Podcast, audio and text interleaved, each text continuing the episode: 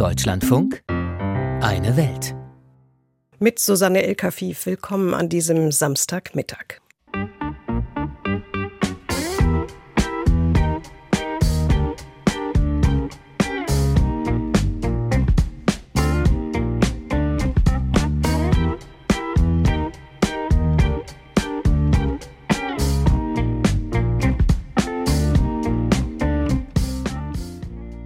Unsere Themen heute im Auslandsmagazin.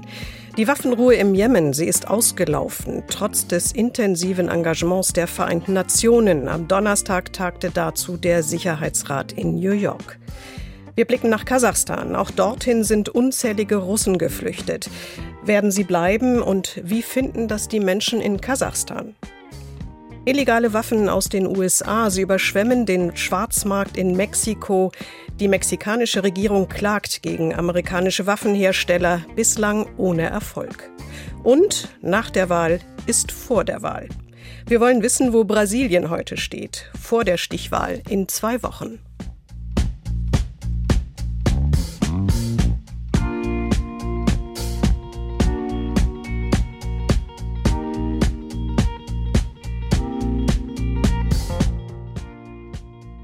Der Nahosten wartet in dieser Woche mit einer guten Nachricht auf. Israel und Libanon haben ihren Streit um die Seegrenze im Mittelmeer beigelegt.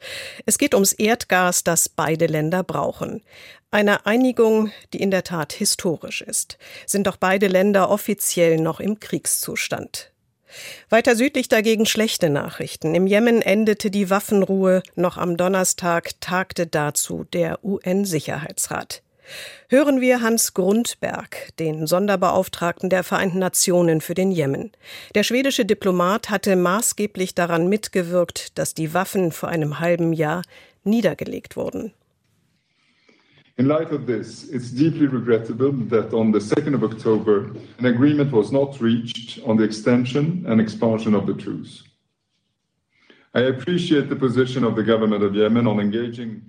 Hans Grundberg drückt sein immenses Bedauern über das Scheitern der Verhandlungen aus. Er werde sich weiter engagieren. Er appelliert an die Parteien, die Gespräche hinter den Kulissen nicht abreißen zu lassen. Lob gibt es für die jemenitische Regierung, Kritik für die vom Iran unterstützten Houthis. Die Lage im Jemen, von den Vereinten Nationen unlängst als die schwerste humanitäre Krise der Welt eingestuft. Thomas Bormann über die Lage im Land. Die Not im Jemen ist auch ohne neue Kämpfe unvorstellbar groß. Tausende Tote nach sieben Jahren Krieg, Millionen Menschen vertrieben aus ihrer Heimat, Millionen Menschen hungern. Wie die Familie von Um Zakaria al-Sharabi in der Hauptstadt Sanaa. Wir müssen Mittagessen machen, aber wir haben nichts da, sagt die Mutter, die einem Fernsehteam der Nachrichtenagentur Reuters ihre Küche zeigt. Ein paar leere Töpfe, ein ebenso leerer Vorratsschrank. So ist das jeden Tag. Wir haben nichts in der Küche, sie ist leer, klagt die Mutter.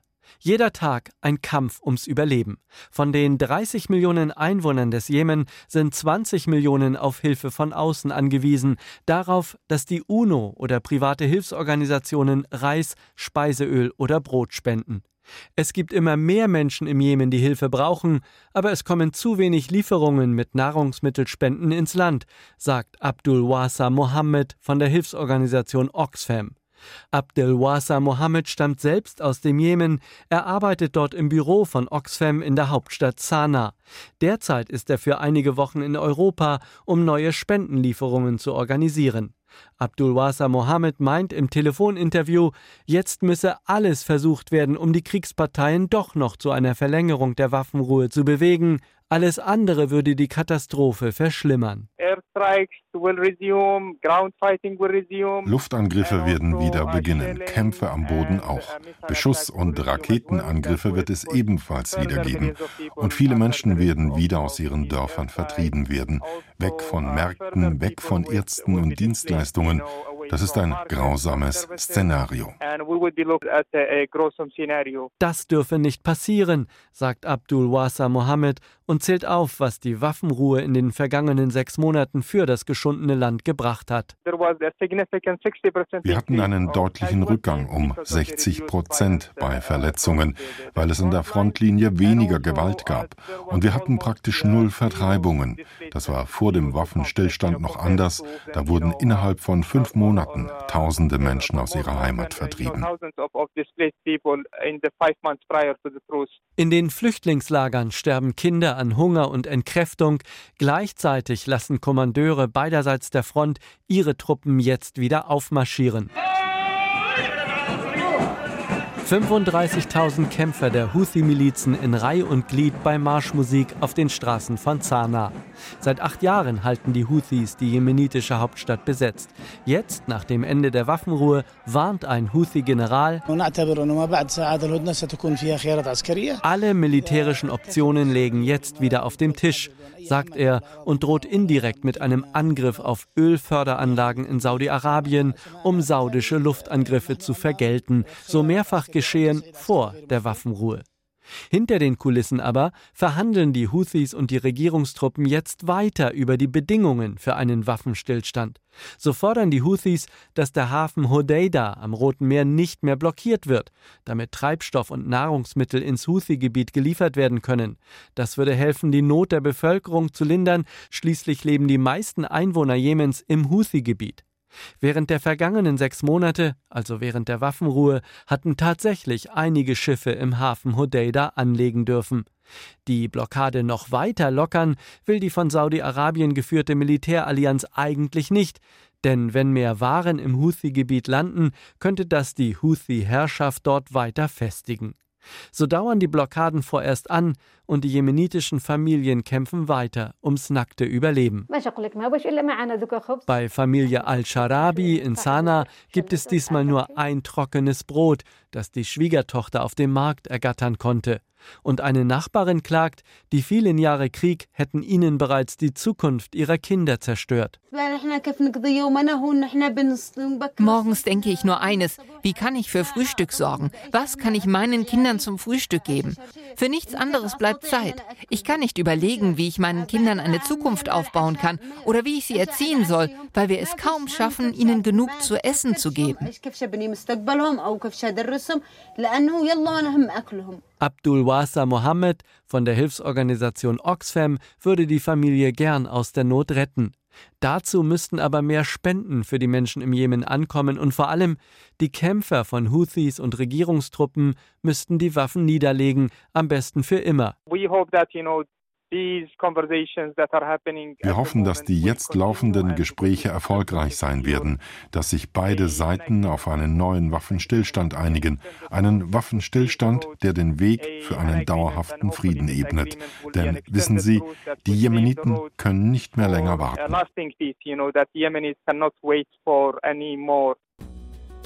Das Hoffen auf Einsicht aller Konfliktparteien. Thomas Bormann über die aktuelle Lage im Jemen.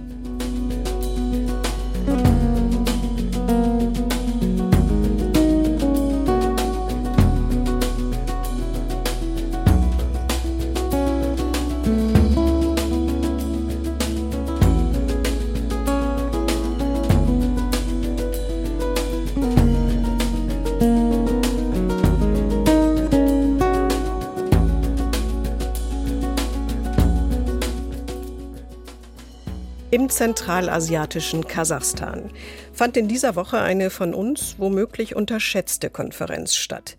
Die Konferenz für Zusammenarbeit und vertrauensbildende Maßnahmen in Asien mit Russland als einem wichtigen Akteur. Wladimir Putin überraschte dann auch mit der Ankündigung, es werde nach Abschluss der Rekrutierung von 300.000 Reservisten erst einmal keine weitere Rekrutierung geben. Genau wegen der waren in den vergangenen drei Wochen Hunderttausende Russen geflohen, auch nach Kasachstan. Das hatte sich geweigert, die Männer zurückzuschicken, erweckte auch damit den Eindruck, Moskau die Stirn zu bieten. Annette Kamera über das ambivalente russisch-kasachische Verhältnis, über Kriegsgegner in Kasachstan und über die Russen, die sich dort aufhalten. Aidar Buribaev ist einer von 200.000 Russen, die nach Kasachstan geflohen sind. Auslöser war, als ich durch Moskau gefahren bin und gemerkt habe, dass es plötzlich keine Staus mehr gab und mein Gemeinschaftsbüro, in dem ich arbeitete, fast leer war. Buribaev ist Herausgeber der russischen Nachrichtenseite Medialeaks. Als Wladimir Putin vor gut drei Wochen die sogenannte Teilmobilmachung verkündete, verließ er seine Heimat aus Angst, in der Ukraine kämpfen zu müssen. Die Leute hatten Angst vor der Grenze. Nachdem wir durch waren an der Grenze, standen die Menschen schon vor neuen Sorgen, neuen Problemen, denn als wir in Kasachstan ankamen, wurde den Menschen klar, dass sie jetzt in einem anderen Land sind. Die meisten der 200.000 Russen, die nach Kasachstan kamen, haben das Land mittlerweile wieder verlassen. Viele sind weitergereist, manche wieder zurück nach Russland. Rund 70.000 Russen allerdings sind seit der Mobilmachung neu in Kasachstan registriert mit eigener Steuernummer.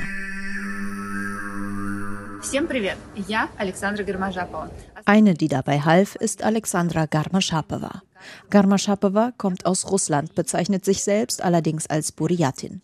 In Russland gehört sie damit einer ethnischen, teils verarmten und oft diskriminierten Minderheit an. Ende Februar veröffentlichte sie ein Video, in dem Buryaten öffentlich Nein zum Krieg sagten und gründete die Organisation Free Buryatia Foundation. Garmaschapowa war zufällig in Kasachstan, als Putin die Mobilmachung erklärte und ist seitdem geblieben. Sie organisierte Busse, die Flüchtende in die Mongolei brachten, beriet in Kasachstan Ankömmlinge zu bürokratischen Fragen und organisierte auch Schlafmöglichkeiten. Die vielen neuen Russen auf der Straße machten sich sofort bemerkbar. Э, Jetzt hat es etwas nachgelassen, aber in den frühen Tagen war es sehr auffällig. Und leider gibt es in Russland diesen Chauvinismus, dieses imperiale Denken. Auf Länder wie Kasachstan schaut man dort von oben herab. Und es war sehr interessant zu sehen, diese ganzen russischen Männer, die wahrscheinlich irgendwelche Jurten oder was erwartet hatten. Und dann aber in einer hochmodernen Stadt standen. Zentralasiaten werden in Russland oft als Menschen zweiter Klasse gesehen. Sie werden rassistisch diskriminiert, schuften im Niedriglohnsektor. Etwas, das bis tief in die Zeit der Sowjetunion zurückreicht und heute bewirkt, dass sich viele ethnische Kasachen Ukrainern eng verbunden fühlen. Die öffentliche Meinung in Kasachstan ist so, dass man die Ukraine definitiv unterstützt, weil sich viele mit der Ukraine verbunden fühlen. Beide Länder waren in der Sowjetunion, beide wurden damals herabgewürdigt, beide mussten Hungersnöte erleben. Es gibt viele solcher historischer Parallelen. Garmaschapowa glaubt, dass 99 Prozent der ethnischen Kasachen für die Ukraine seien. Auch deshalb distanziert sich der kasachische Präsident Kasim Shomat Tokayev immer wieder überraschend offen von Wladimir Putin. Die Scheinreferenten in der Ostukraine wollte Tokayev nicht anerkennen. Auch weigerte er sich zunächst, wie von Russland gefordert, den ukrainischen Botschafter auszuweisen, nachdem dieser Russen quasi den Tod gewünscht hatte. Das russische Bezahlsystem Mir, das die SWIFT-Sanktionen der EU umgehen soll, ist in Kasachstan ebenfalls nicht zugelassen. Doch all das sei ein Schein, der trüge, warnt der Politologe Dimash Aljanov. Putin und Tokajew sind voneinander abhängig und teilen gemeinsame Interessen. Daher unterstützen sich die beiden Regime, ohne das allerdings öffentlich zu machen. Kasachstan ermöglicht Russland den Zugang zum Weltmarkt und zu Waren und Russland wiederum unterstützt Kasachstan in innenpolitischen Angelegenheiten, vor allem als es darum ging, die Proteste im eigenen Land zu unterdrücken. Russland könne sich in Kasachstan keine ernsthaften politischen Umwälzungen leisten, glaubt der Politologe Aljanov. Auch weil im November vorgezogene Wahlen anstehen. Tokayev müsse und dürfe seinen eigenen Bürgern zeigen, dass Kasachstan keine Marionette Putins sei, auch wenn das, so Aljanov, vor allem Rhetorik sei. Vielschichtig und komplex über das russisch-kasachische Verhältnis Annette Kammerer.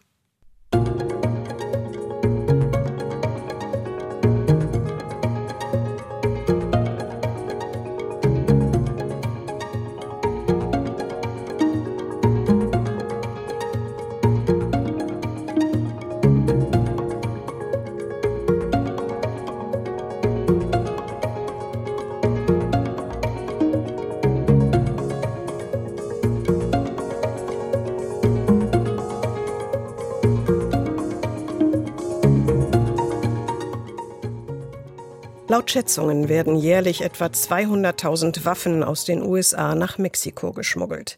Mit all den Folgen, die man sich vorstellen kann. Nicht zuletzt einer zunehmenden Militarisierung der Gesellschaft. Die mexikanische Regierung klagte gegen amerikanische Waffenhersteller.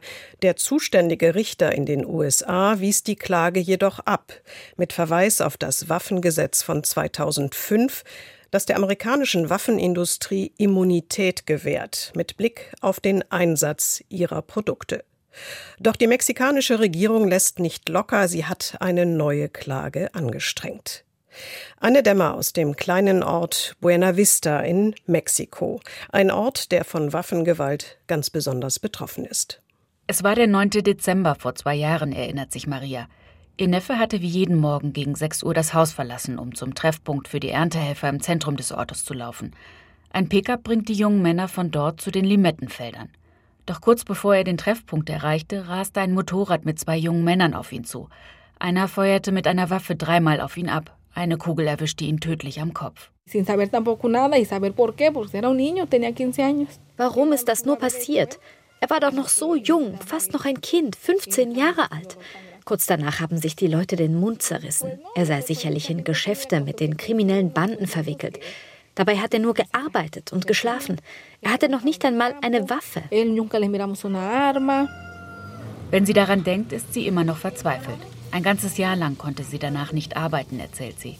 In dem Ort kommt es immer wieder zu gewaltsamen Auseinandersetzungen zwischen den zwei vorherrschenden kriminellen Gruppen, Carteles Unidos und dem Kartell Jalisco Nueva Generación. Zuletzt vor einem Jahr. Die Nationalgarde hat sich erst reingetraut, als alles vorbei war, erinnert sich Maria. Unweit von ihrem Haus ist ein Wohngebäude komplett zerlöchert. Fünf Tage konnten die Bewohner von Buena Vista nicht auf die Straße. Tag und Nacht hörten sie Schüsse.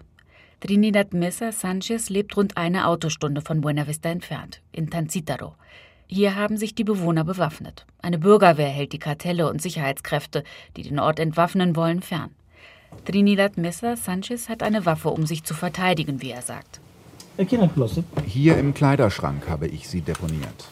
Er schiebt die frisch gebügelten Hemden zur Seite und zieht ein amerikanisches Sturmgewehr, eine AR-15, hervor. Er legt das Magazin ein. No se asuste, no pasa nada. Del mercado negro. Es kommt aus den USA. Ich habe es auf dem Schwarzmarkt gekauft.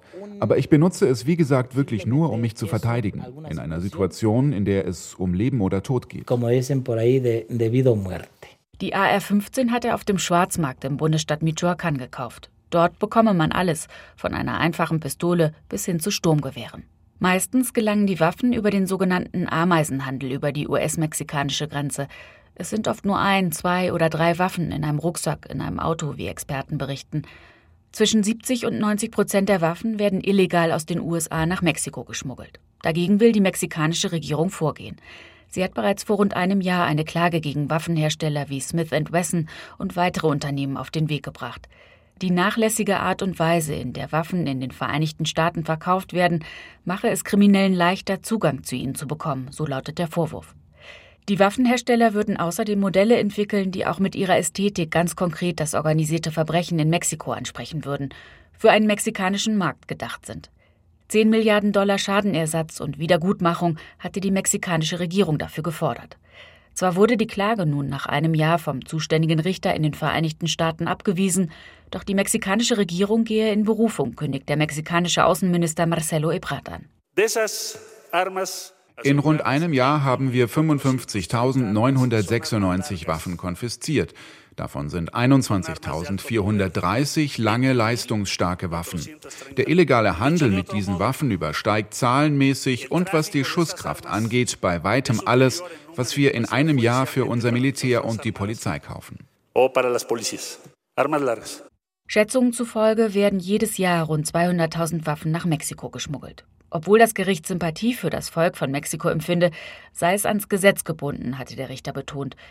Für den mexikanischen Außenminister Marcelo Ebrard hat der US-Richter in seiner Stellungnahme Mexiko trotzdem Recht gegeben.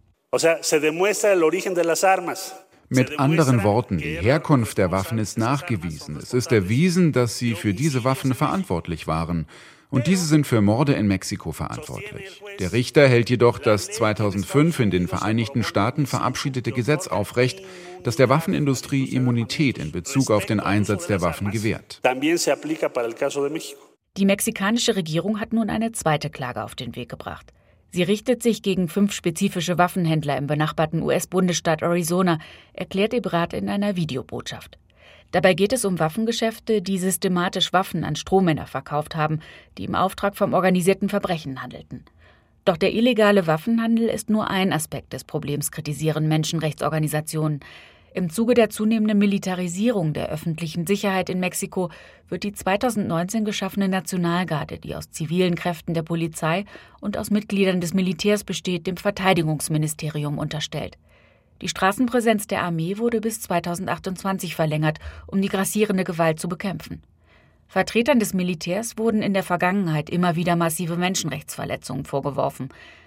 Hört man sich in Buena Vista um, sagen einige, die Sicherheitskräfte würden ohnehin einfach wegschauen, würden mit den Kartellen kooperieren.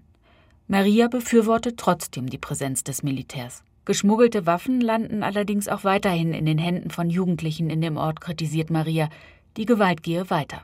Porque ahorita los muchachitos piensan que andando, andando en cárteles y armados, sienten que eso die Jungs hier im Ort denken, sich einem Kartell anzuschließen und eine Waffe zu haben sei das Beste. Sie glauben, dass es der beste Job ist, den sie kriegen können. Auch mit 14, 15 Jahren schon. Das ist hier normal. Wenn es normal ist, dass Jugendliche Waffen tragen. Anne Dämmer war das aus Mexiko.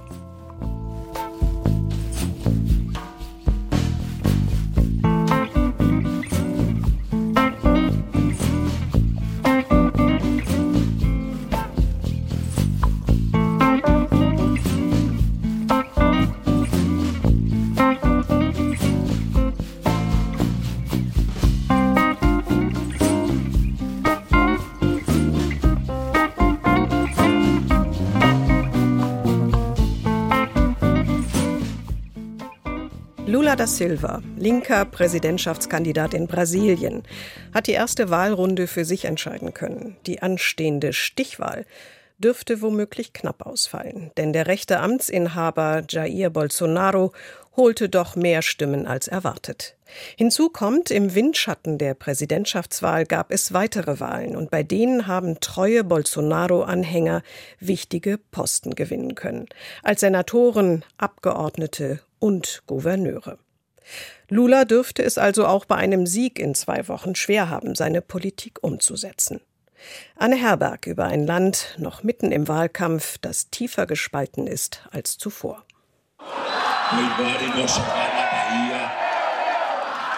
Lula, der Complexo de Alemão liebt dich, steht auf dem Banner, das zwischen verknoteten Stromleitungen und verschachtelten Ziegelhäusern gespannt ist, quer über die Hauptstraße der zweitgrößten Favela von Rio de Janeiro. Lula selbst steht auf der Ladefläche eines Pickups inmitten eines Menschenmeers. Liebe Frauen und Männer des Alemão, eine Frage. Wer von euch hier ist aus dem Nordosten oder hat Verwandte dort?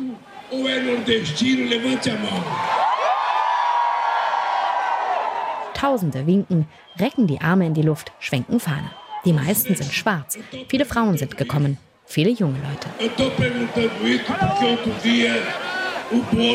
Ich frage das, weil Bolsonaro vor ein paar Tagen meinte, ich hätte die Wahlen im Nordosten nur gewonnen, weil das Volk dort dumm ist. Ich sage, dieser Bürger hat keine Ahnung vom Nordosten. Er kennt das Volk nicht. Er weiß nicht, wie es ist, von früh bis spät zu arbeiten, um die Familie zu ernähren. Ich verspreche euch, ich werde zurückkehren. Noch einmal wird es der Metallarbeiter sein, der der Elite zeigt, wie man dieses Land wieder auf die Füße stellt.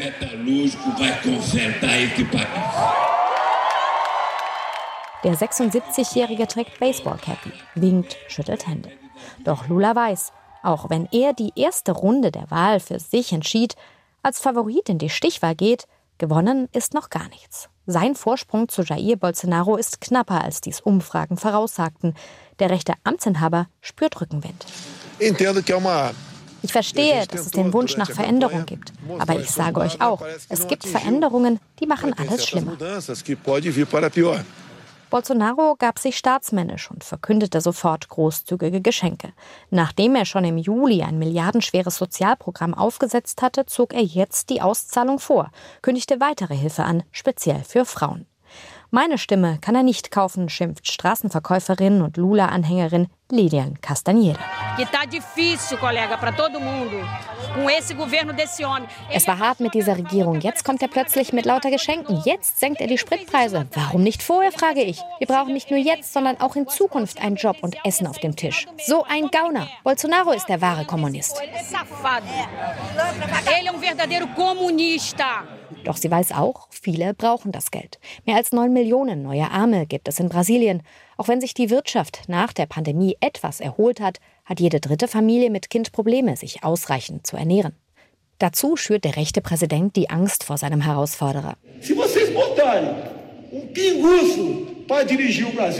Wenn ihr einen betrunkenen, verantwortungslosen und korrupten wählt, der keinen Respekt vor der Familie, vor Pastoren und unserem Militär hat, wie soll denn diese Bande von inkompetenten Brasilien regieren? Es ist unsere Freiheit, die auf dem Spiel steht. Die Wahl hat verdeutlicht, wie polarisiert Brasilien ist aber auch welch großen Einfluss der rechtsextreme Bolsonarismo inzwischen hat.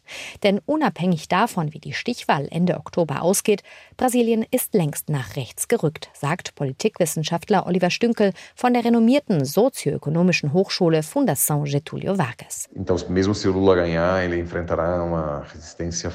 Selbst wenn Lula gewinnt, wird er im Kongress auf erbitterten Widerstand stoßen.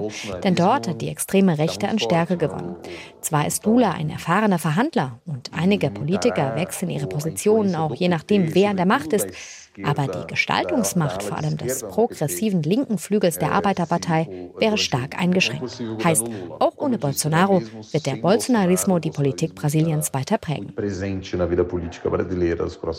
Gerade auch für die künftige Amazonaspolitik sind das keine guten Nachrichten, sagt Monika Sodré vom Netzwerk für politische Aktion und Nachhaltigkeit HAPS. Klima- und Umweltschutz sind Themen, die nach wie vor vor allem von linken Politikern unterstützt und vorangetrieben werden.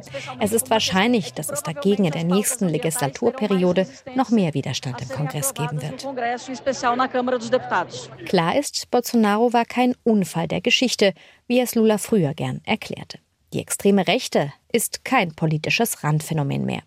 Das birgt eine enorme Gefahr für die Demokratie, warnt Claudio Coto, Politikwissenschaftler von der Universität São Paulo.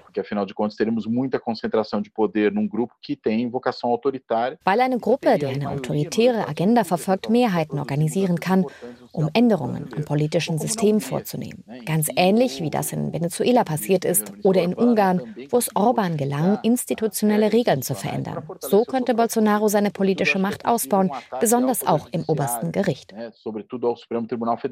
Allerdings rund fünf Millionen Stimmen Stimmen müsste Jair Bolsonaro dazugewinnen, um die Wahlen für sich zu entscheiden. Einfach wird das nicht. Zudem konnte auch Lula seine Unterstützung aus dem Zentrumslager ausbauen. In seiner bisherigen politischen Karriere stellte er zudem unter Beweis, auch mit politischen Gegnern Allianzen schmieden zu können. Bei seinen Wahlveranstaltungen trägt Lula neuerdings auch nicht mehr das traditionelle Alarmrot der linken Arbeiterpartei. Er tritt in neutralem Weiß vor die Kameras, trifft sich mit Geistlichen und versucht so auch Wählerinnen und Wähler aus dem Mitte- und konservativen Lager für sich zu gewinnen. Es bleibt spannend in Brasilien, in diesem wuchtigen großen Land mit seinen mehr als 200 Millionen Menschen, in dem jede Stimme zählen wird. Anne Herberg mit Eindrücken und Einschätzungen.